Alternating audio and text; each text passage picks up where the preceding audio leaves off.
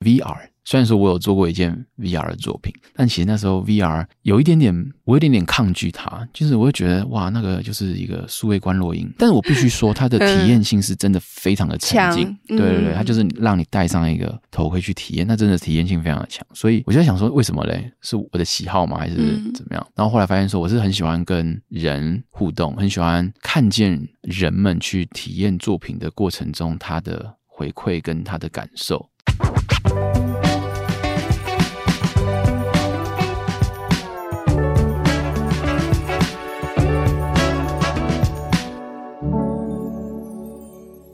在设计里看生活，在生活里找设计。Hello，各位设计关键字的听众朋友们，大家好，我是一行，欢迎大家收听策展新鲜事单元。今天我们邀请黑川互动媒体艺术的艺术总监胡敬翔来到节目，他跟我们分享作为一个从互动艺术出发的科技艺术家，他如何想象新媒体媒材与策展中的应用，以及新兴媒体艺术团队如何透过互动装置、动态影像结合新媒体表演，为观者创造全新的五感体验。欢迎敬翔，各位听众朋友，大家好，我是。黑川互动媒体艺术总监胡敬祥。静祥其实，在二零一八年有个作品叫《Cyber Cube》，刚好我昨天在做功课的时候特别看到这个作品。那因为其实他在讲的是人被科技制约之后，有可能是一个跟科技融合的状态，以及人类在追求永生的过程中，其中有一个可能性是把我们的意识上传到某一个空间或者载体里面，这样子的一个概念。那我想要透过这个作品来跟你聊说，你怎么看人跟科技，或是人跟数位的关系，以及作为一个新媒体的艺术家，你怎么拿捏四维跟三维空间之间的互动，我觉得这个题目蛮大的，但是我想要作为一个开头，听听你怎么看。对，这个题目超级大，超大。就是以最近最流行的那个 Chat Chip 那个 GPT 来说啊，就要问的再精确一点。我开玩笑的，因为如果给他一个大概的问题，他就会回你一个很大概的 大概的解答，这样。但那个 CyberCube 是那个时候，正确来说应该是二零一七年，一七年。为什么那么？记得呢，是因为刚好那一年是我女儿出生的那一年，嗯、然后印象很深刻，因为那是个跨域的创作。其实，如果像我现在在一些做团队创作来说，我觉得二零一七年的 CyberCube 算是蛮重要的一个机会，因为我们跟马戏的表演者，嗯，跟视觉艺术的表演者，还有跟城市设计师，有很多不同专业的人一起合作，就是我觉得那是一个很很好的机会啊。嗯，对。那那个我印象很深刻，就是我老婆那时候就是挺着大肚子，然后就是我们那时候在木栅表演三十六房彩排的时候，嗯、就是爬上爬下，然后就是帮我用一些宣传啊什么的，我觉得印象印象很深刻，对，印象很深刻。然后它是一个跨域的表演，嗯、而且如果以表演艺术来说，其实在艺术这个领域另外一个跑道的感觉，就是视觉艺术、表演艺术，他们好像有就是我们没有这么的有就是大家合作的机会，当然最近越来越多了啦。对对对，然后就是我现在在看人跟科技跟数位的关系，我因为我觉得讲五年前、十年前来说好了，好像还有一点点距离，但是我觉得现在一完全零距离，完全没有距离。我刚才来的时候开车路上，我也是靠 APP 在找车位啊，U Space 啊，或者是呢停车大声公，我没有在广告。对，对对对，那再加上就刚才讲到那个 Chat GPT 好了，那。其实我们跟数位之间，它的距离就是基本上已经没有界限了，它的界限是很模糊的。然后我昨天又看到有有那个台湾很厉害的开发者把这个服务嗯放在 Line 上面，嗯、就你可以随时随地问他问题。哎、嗯，我问你哦，那个踩地雷的城市怎么写？然后我问你哦，什么什么？他那个的主权性，人跟数位跟科技之间的那个界限，其实就是我们其实是一直跟它融合在一起的。嗯，那人跟科技的距离越来越近。另外一个方面是，就是大家的大家使用科技的选择也越来越多，有越来越多多元的科技可能被应用的方法。那作为一个就是以数位科技为媒材，或者为一个创作元素的艺术家来说，你会不会觉得就是媒材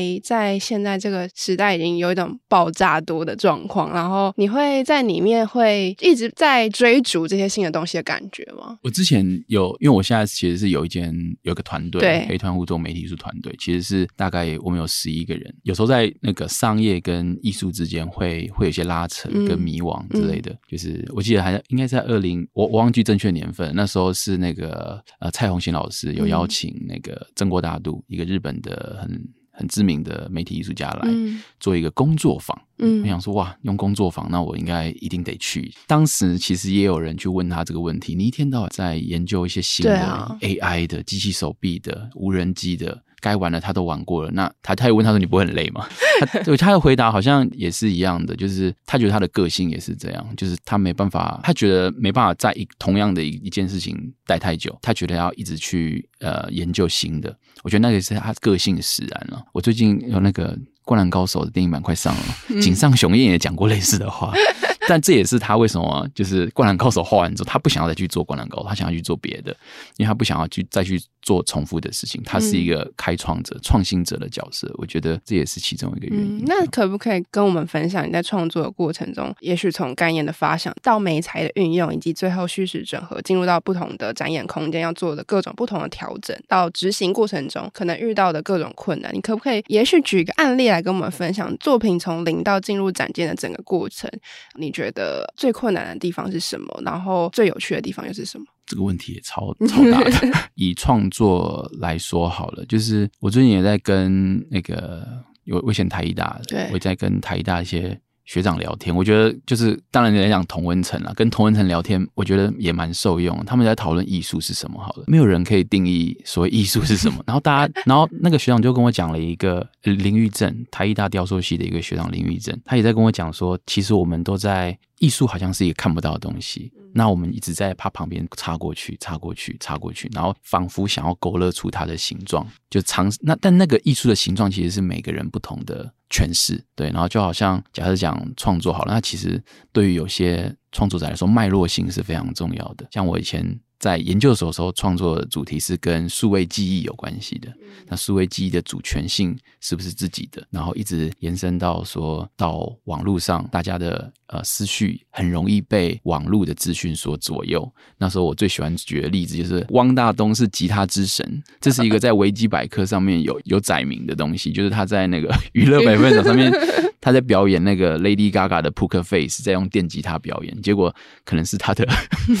他的那个歌迷，他就在维基上面写说，哦，他是亚洲的吉他之神。可是现在其实大家很喜欢在网络上面去找找知识嘛，就是不会去图书馆了，就去维基百科说那就是正确的知识，这不是很容易被洗脑嘛？所以一方面我在讲的是数位机的主权性，然后再回到的是人在网络的世界里漫游的时候，你是很很有可能被。左右的那个时候，我是在荷兰去驻村创作的时候做的一个，我用台湾那个夜市的弹珠台去创作的这个东西，它其实是一直有一个脉络性在延伸的。所以如果讲从零开始，所以我说它它是一个很大的题目，就是我从二零一一年开始创作一个其中一个创作脉络。从刚才讲的数位记忆到到荷兰驻村的作品，然后其实 Cybercube 它也是这一个脉络下的其中一件作品，只是他把这件事情讲得稍微完整了。像前面您刚才说到的，人跟数位之间的关系，从不熟悉，对对，然后到那个现在已经大家很上手了，然后未来可能它就紧密不可分了。像尤其现在不管是 Metaverse 这种这种 turn 一直频繁的出现，嗯、其实人跟数位之间的关系。太紧密了。那呃，Cybercube 这件作品其实是在谈这四个阶段，而最后我是比较用另外一种可能性，就是它我们融合之后，它有可能银翼杀手好了。这种电影常常在讲的过度的高度科技文明之后的人类社会，应该可能会长成什么样子？有可能是分崩离析的状态。这样脉络性，嗯，跟我对我所谓艺术的它的勾勒的方式，然后当然我最近在创作的方式也。用了另外一个手法，我发现我以前很喜欢看电影，我还记得我很喜欢跟他讲说，我大学的时候都一个人去看金马影展，一个人买一个套票，然后从二零一三年一直哦不知道，二零零七年一直买到二零一三年，都是一个人去看那种金马影展。我因为我喜欢那个电影在叙事的一个过程，对，然后我也很喜欢听音乐，所以我发现我最近的创作，它它都不会太长，大概就是一个三到五分钟的。好像是一个秀，嗯，但它就是电影，好像是透过演员，然后透过剧本，透过一个时间轴，然后再加上画面跟声音去说一件故事，对，然后音乐当然就是也是透过时间、曲子，甚至可能有时候歌词、人声来说一件事。那我觉得透过媒体式创作，它就它的可能性就更多，在一个空间里面，它也可以有影像，它可以有跟人之间的互动性。然后来做一个创作，但我有喜欢把刚刚的电影的角度或是音乐的角度放进去，因为我觉得也一方面，我觉得是现在的时代的关系啊，就是人好像没办法在一个状态里面待太久，所以我我通常会用大概三到五分钟，包含空间、包含影像、包含音乐，去诉说一件事情，然后它在里面是有起承转合的。但说不定是因为我现在还没办法太能够掌握，因为我以前有听说过那个拍广告片很厉害的导演，你要你叫他去拍，拍长片，对，会很困难。对，拍 MV 的导演，你就要拍长片也是非常的困难。嗯，所以我觉得也是一样。我觉得在每一个领域，当然艺术电影也是艺术创作，对，在媒体艺术它也是另外一种创作形式。那我觉得大家。在做的事情都很接近，都是在传达一件讯息，那只是它的媒材不同。刚听静祥分享，你自己在就是沟通这个核心讯息，我自己感觉是不是你对于人跟科技或是人跟数位的关系的那个终极的远方是比较悲观的去看它吗？我其实对未来是我我其实是开放的，你是开放，我是很开放的态度的。嗯、但回到刚刚的电影的角度，好，我看金马的影展里面，我对印象最深刻的就是那种开放式结局，或者是后来被归类到奇幻影展里面的片子。嗯嗯，我脑袋里面随便抓一个电影，哈，《残杀炼狱》这种 B 级片，他、嗯、是在 讲说，呃，一个非常非常有钱的有钱人，他想要知道，他知道发现说，哦，原来在死之前可以看到天堂，嗯，对，然后所以那个有钱人就想要抓了一堆人，然后把他折磨折磨折磨到快要死的时候，然后去问他说，你看到了什么？你看到了什么？快告诉我！这样，然后整个整个过程我就是坐不住这样子。但但是我为什么会记到现在？我是觉得那那就是一个特别的，然后大家。没有看过的、没有体验过的一个东西，所以对未来的想象，我就很开放。就是我觉得，就看过了很多，就是人家讲电影，就是你体验一个你没有体验过的人生嘛。然后，当然我看过很多时候，我发现再怎么样，好像其实也不会太，就不会太特别。就是我我其实都可以接受。嗯，对对对，就是因为你也已经看过这么多了。对，那是否如果？就一个创作者来说，应该要再去创造新的可能，嗯，新的体验。然后，因为我觉得想象力是在创作里面最重要的一件事情了。然后，最近我发现问问题的能力是未来的我要教我的小孩下一代里面，我觉得最重要的能力之一。因为对未来问问问题的能力，就会是你要学一个东西很重要的一个一个方式。那我觉得延续刚刚有问敬翔，就是关于现在科技可以运用的美材越来越多这件事情。那想问你在这样子美材越来越复杂，然后可能性也越来越广的现在，你们如何去选择一个作品的沟通的方式，或是沟通的工具？我觉得那个硕士的训练蛮蛮有用的，就是我们在写论文的过程，他会需要做文献探讨。回到刚才那个。曾国大读啊，我在参加他工作坊的时候，他也在分享他的作品。我觉得那个作品就是我，当然我也在做，我也在同步在学习的。然后我把它解读成，就是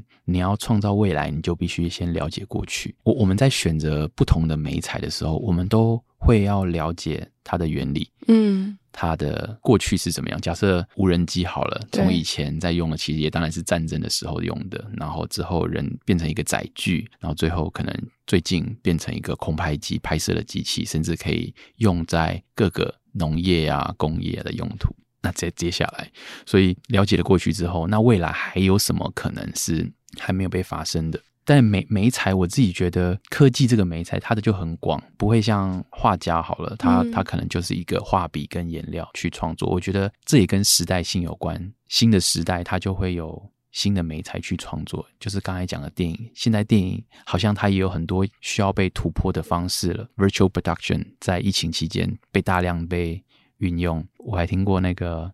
呃 John Wick 他的其中一个一个场景。要打造出来之前，其实是一个场景制作公司做了一个 VR 的场景给、嗯、给导演看，说哦哦，原来最后的场景会做成这样子啊！好好好，那我觉得可以，就打造出来。所以我自己觉得媒材的选择，我一样我也没有去很限制它，嗯、对，就是我反而一样是很开放的去拥抱它的，就是因为我觉得浪潮就是这样子，就是现在正在发生的事情。跟未来可能会面对的事情，或者是跟社会议题有关的事情，那反而应该会是艺术创作或者艺术创作者应该要去重视的事情。然后，当然，在我们在做新媒体、在做互动艺术的时候，我们也会常常把人的体验性呃思考进去，就是人在我们的作品里面应该会发生什么事情。对于媒材的使用，还有一件事就是我很喜欢实验。自己的认知是，对于一个艺术创作者来说，实验性是。要不断的去尝试的，因为呃，创作者就是创作嘛，创造，嗯、所以你必须要去开拓一个你完全没有。尝试过的。对，然后我以前其实是在写城市，嗯，对我以前高中啊、大学其实在写城市，所以我们在写城市的时候有一个有一件事情叫 try and error 嘛，嗯，就要一直不断的试错，对，所以我就觉得美材的实验性上面，我也尝试在做这件事情，就是我也尝试过一些美材，哦，原来我以为。很好用，或者是很适合这样子的表现方式，最后可能不适合。对，现在进行式其实也一样有，我好像很大胆的想要尝试某个美彩，然后百分之。八十是我们已经擅长，百分之二十是还没有使用过。我也现在很担心最后会呈现什么样子的状态。但是我觉得这就是创作的有趣之处了。如果像在做一个案子，每件事情就是要百分之一百要确认，要确定，确定哦，这个 KPI 最后要达到哦，等等等的。我觉得那那其实某种程度它就就失去了创作性的这样的本质。那个可能的意外也不会阻止你去就是尝试那百分之二十的不确定性。现在有这个空。空间去做，其实很大一部分是因为我我决定创立黑川互动媒体艺术，这是一个很重要的原因啦。有团队，对，之后他可以做出来。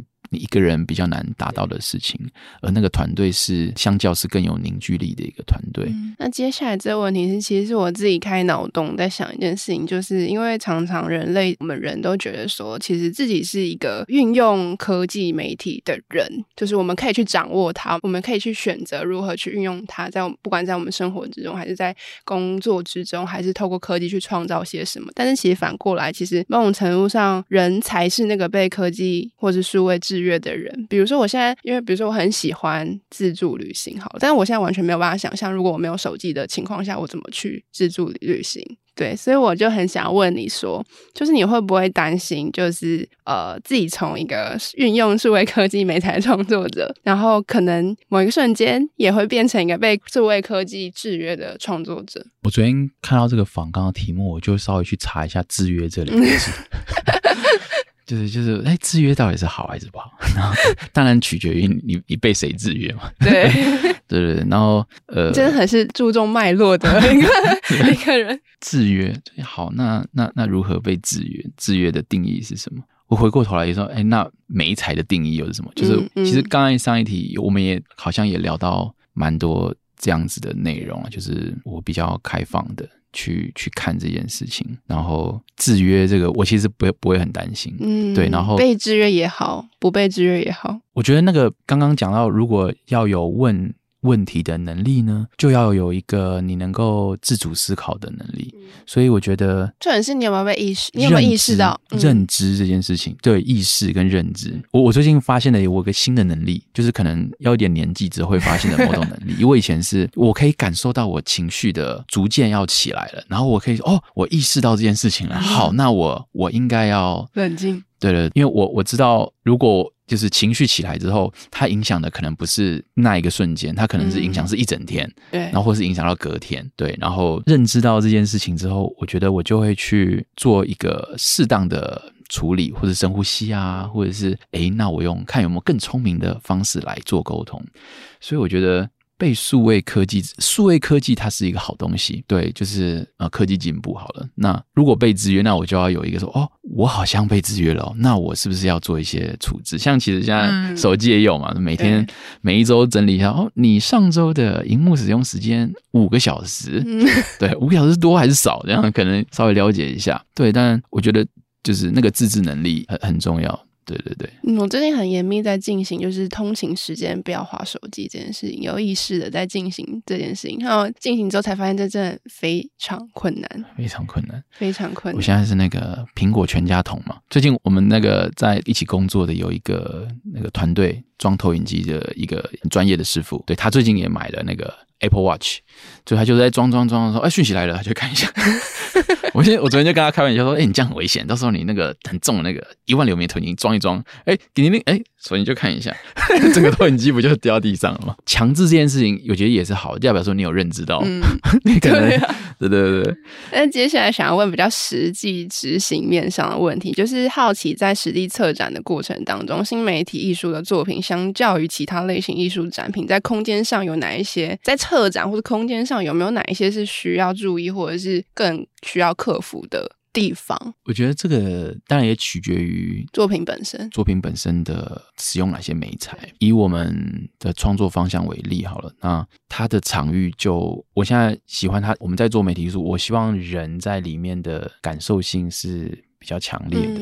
那如果感受性强烈，他就会去需要打造一个比较完整的空间，然后让他在空间里面，然后感受声音、感受像，或者是感受他可以去变这个影像吗？对，然后所以我觉得在以策展的概念来说，这其实是一个蛮大的挑战啊，就是那他要有一个完整的空间，那策展不太可能只有一件作品，他可能要有好多件作品，然后。这样就会造成说，如果这个声音它要很大，那这个声音它就是又不能传过去，中间的音量的控制，对，就会需要蛮有经验的去去处理它。这样子，刚才讲到光线，光线如果要像我们这，我印象很深刻，就是光影艺术节的时候，新的在台中，台中新的光影艺术节也也开展了。我我其实开幕也有，对，我印象很深刻，就是我那时候被安排到的是廊道，然后在廊道里面，我就当然光线。很重要，对于一个媒体艺术的作品来说，我就会想办法把光线安排的最适当。因为如果是一个廊道，完全没有光线，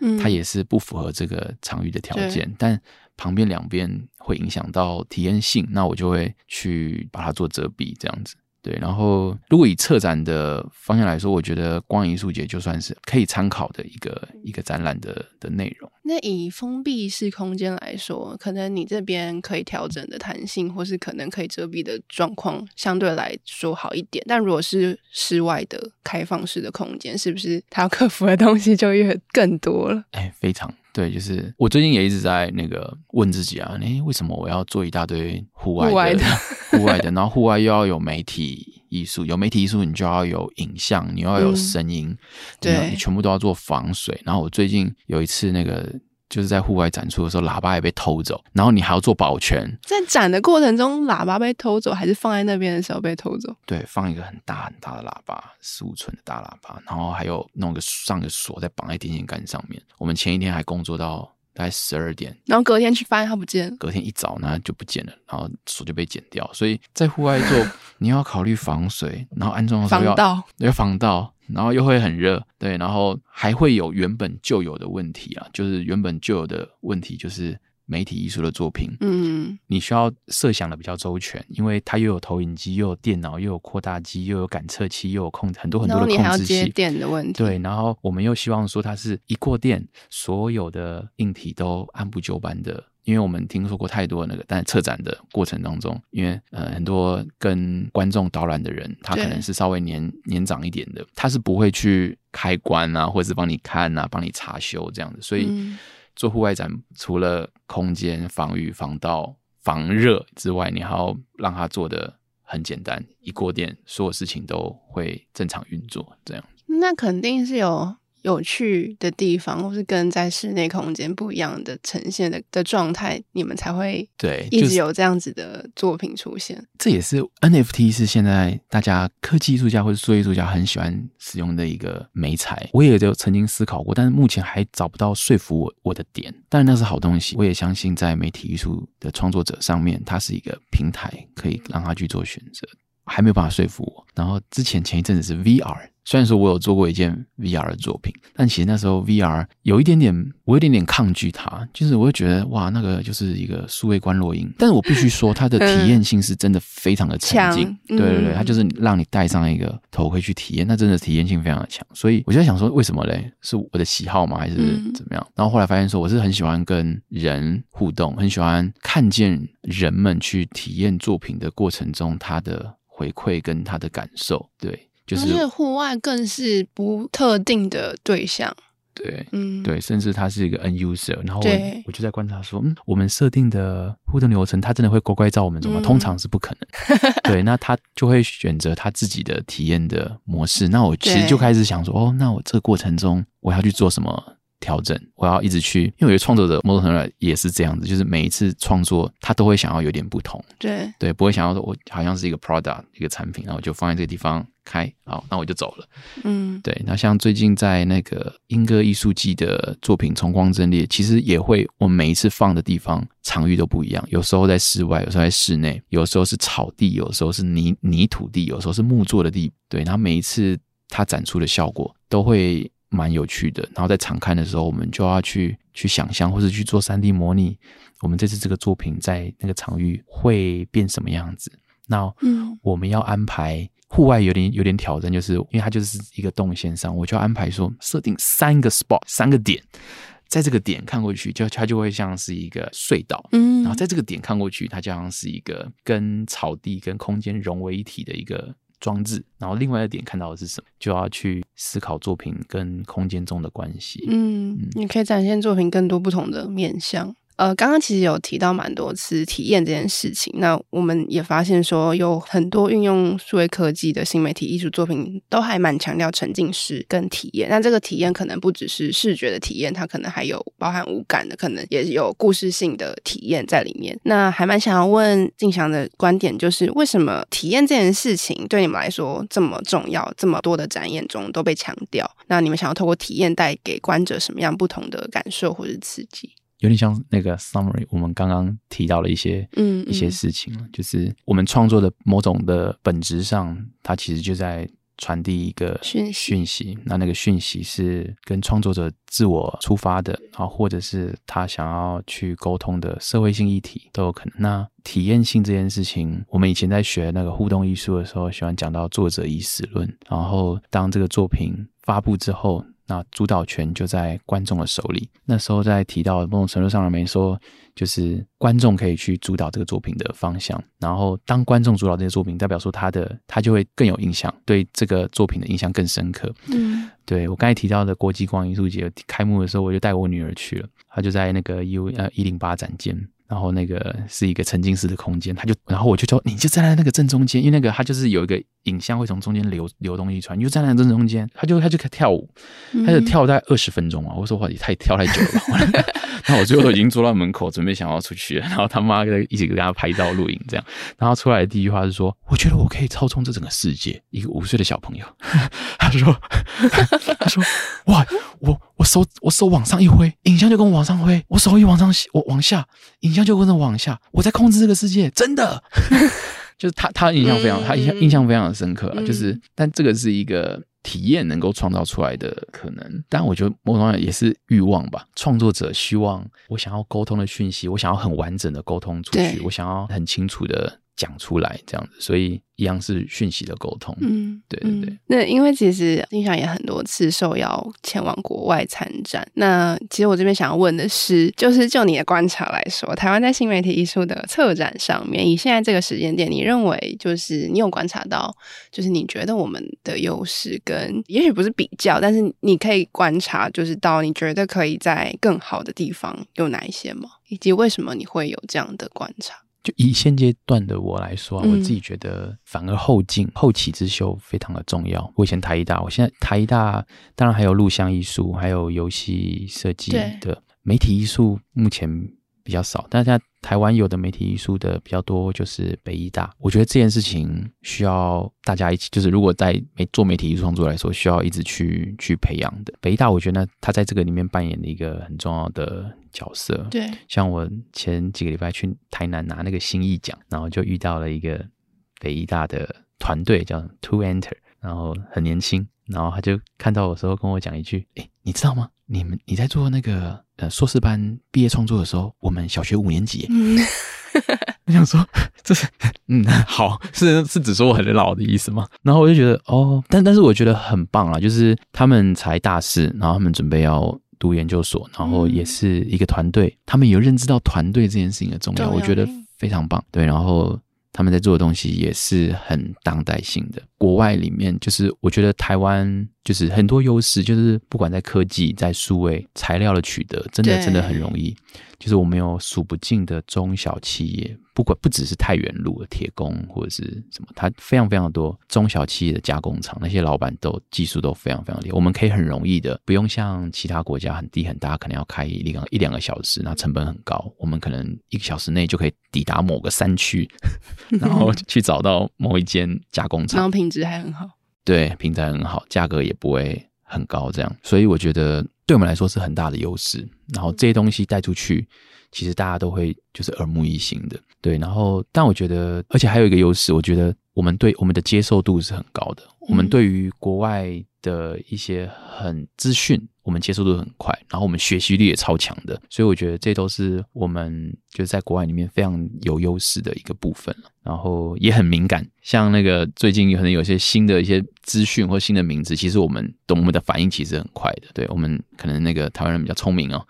所以就是我们反应很快，包容力很多，很然后够敏感，然后学习力强。但会不会也是某种程度这个状态？我我比较少看到，就是以团队的形式啊，就但最近有，就是但我觉得要在国际上有更多的呃发展，那我觉得会更好，因为台湾毕竟我们只是一个岛屿而已，嗯、我们就可以岛屿就好，你就是一个队啊，你就是一个队伍这样，那就是应该要以这个队伍出发在，在在国际上面去去闯荡。对，我觉得我更期待的是可以有更多的团队性的对艺术创作者。可以一起来完成，因为据我所知，其实国外在做这样子很新颖的美彩来创作的，其实很多都是以团队嗯来出发。嗯、虽然说可能有些是啊 Riffic and Adele 的的创作者，但是他其实是一个很大的 studio 在在帮他做视觉，帮他做音源，帮他做城市设计。对，所以我觉得合作合作性，我觉得这个是我们更需要学习的。那可以请你跟我们分享，就是你自己个人在创作，跟你现在有一个团队在一起创作的之间，你觉得呃，你那么强调团队的重要性的原因是什么？就是从个人创作跟团队创作，你觉得最大的差异在哪？个人创作可以很可以很任性，可以很可以从头到尾，你可以了解每一个枝微末节，就是你可以从发想，可以从视觉的思考。然后可以从声音，你可以每一个地方你都可以很清楚的去设计出来。但人的时间跟精力真的有限，你花了可能一个礼拜的时间，但你的效率很高，你很你可以，因为你已经做过好多作品了。人的时间跟精力还是有限的。如果一个人到五或是五个人或是十个人，他能够创作出来的规模是完全不一样的。嗯，对，我我也回头看我以前一个人在做的作品，作品的大跟小不代表作品的好跟坏了。嗯，但我的欲望，我的欲望好像希望做量体更更大一些、更大一点的作品，然后我也希望是团队的方式一起来合作的，而且专业度这件事情，我就要我觉得艺术创作不是像很多人心里面认为说哦，艺创艺术家就是每天睡到自然醒，想做就做，我觉得不是这样，就是艺术家要他的职业的精神、职业的道德，他必须要去。认真的去看待作品，对自己的作品负责嘛？那要如何把这件事情一直追求到极致呢？那我觉得就是分工。我们在视觉艺术上，在声音设计上，在空间设计上，在艺术脉络的整体规划上，它就是都是有一个团队来来执行的。然后我这样子六年到七年的时间，我去看，我发现那个作品的专业度。他只会更进步，嗯，对，他只会更进步。当然，很多的团队的成员并不是我们讲 DNA 好了，就是并不是从同一个体系出来的。对，他很会做视觉，很会写程式，但他不懂艺术是什么。对，我印象是那个，我那时候在研究所的时候，有一个老师讲了一句话。我跟另另外同学，呃，都是以前都是写城市背景的，嗯，然后那个那个城市呢，同学呢，他可能对艺术还好。他就忤逆那个老师说：“ 我跟你说啦，你们现在做这个艺术创作哦，用程式做都是写坏掉的啦，写坏掉了才变成艺术创作啦，这样就是也没有错啦，glitch 嘛，杂讯效果嘛，坏掉了这样。但就是，哎，我为什么讲到这个？团队讲团队，对对对对，就是分工，对对对，就是。”对于艺术的 sense, 敏感度，敏感度 sense，那每个人都是不一样的。所以对于 写程式人来说，可能写坏掉；但是对于艺术创作来说，哇，这个真的是很有机耶，这个很有机的视觉，非常非常的棒。对，所以呃，团队来说的话，团队的是另外一种考验了。对，团队可能他有些人追求人生方向，马斯洛理论的某个金字塔哪一个地方是他想要追求的，嗯、